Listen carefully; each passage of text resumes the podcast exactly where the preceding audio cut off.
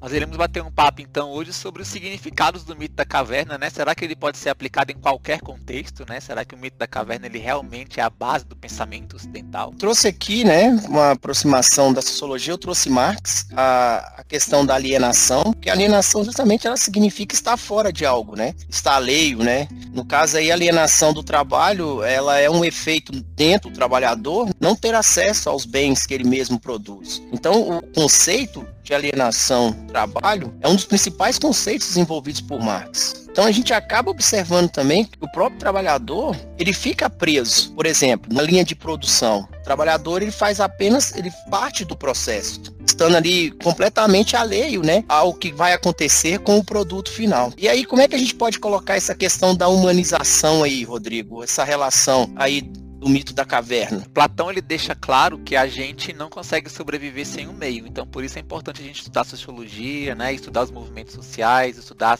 o coletivo que a gente vive. Então, não consigo ser quem eu sou sem o outro. Só que nem tudo que o coletivo traz, ele representa uma verdade, representa uma, um caminho a ser seguido. Então, quando Platão fala que você tem que sair da caverna, é esse exercício de questionar. Então, se você não faz o exercício de questionar o que eu produzo, por que, que eu faço isso? produto final da minha atividade, qual que vai ser? Mas você saber quem é você, através do autoconhecimento, e questionar o que, que eu faço, para onde que eu estou indo, para onde que esse produto vai, para quem que vai ser vendido. E a partir daí gerar uma consciência, uma autoconsciência de si mesmo. Então ele vai questionar. Será que vale a pena viver uma vida sem questionar? Uma vida que não é questionada, não vale a pena ser vivida. Sim, o trabalho ele acaba sendo uma forma, exemplo, do ser humano, né, construir sua identidade, até mesmo para ele superar né, seus próprios obstáculos no seu dia a dia, através dessa imaginação que ele tem de, de capacidade de produção.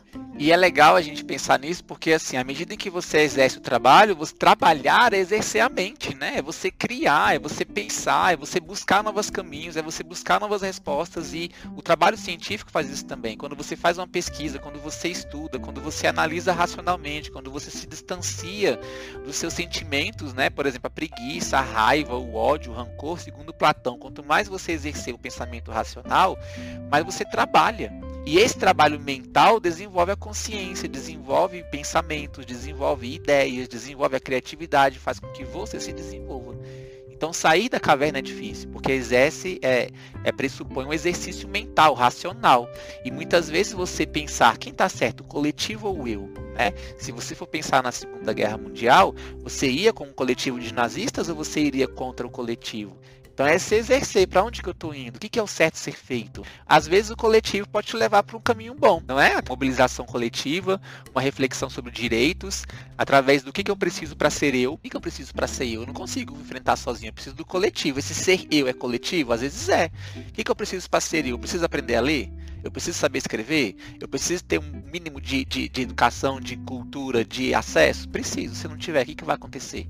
Eu não vou ser eu, eu serei qualquer coisa. E aí vem aquela frase famosa do Marx, né? Pra gente até tá pensando nessa finalização do podcast aí, né? A história da sociedade até os nossos dias é a história da luta de classes. Trabalho quando não dedicado ao interesse da humanidade, e sim a um grupo específico, torna-se o trabalho cada vez mais alienado para essas pessoas. O indivíduo ele perde a sua liberdade e a humanidade também. Ele torna-se apenas força do trabalho, transformando-se em uma coisa. E aí ele fica cada vez mais preso dentro dessa caverna. Então a gente pode concluir que o não exercício do pensamento te leva para uma não humanização e sim uma coisificação. E essa coisificação faz com que você seja um mero objeto de trocas, descarte. Então sair da caverna é também lutar com Karl Marx coletivamente por, uma, por um mundo melhor, por essa humanização do mundo e não ser apenas uma coisa. Muito bom, amigo. Muito obrigado, meu amigo, por ter compartilhado comigo esse momento aí, né, junto da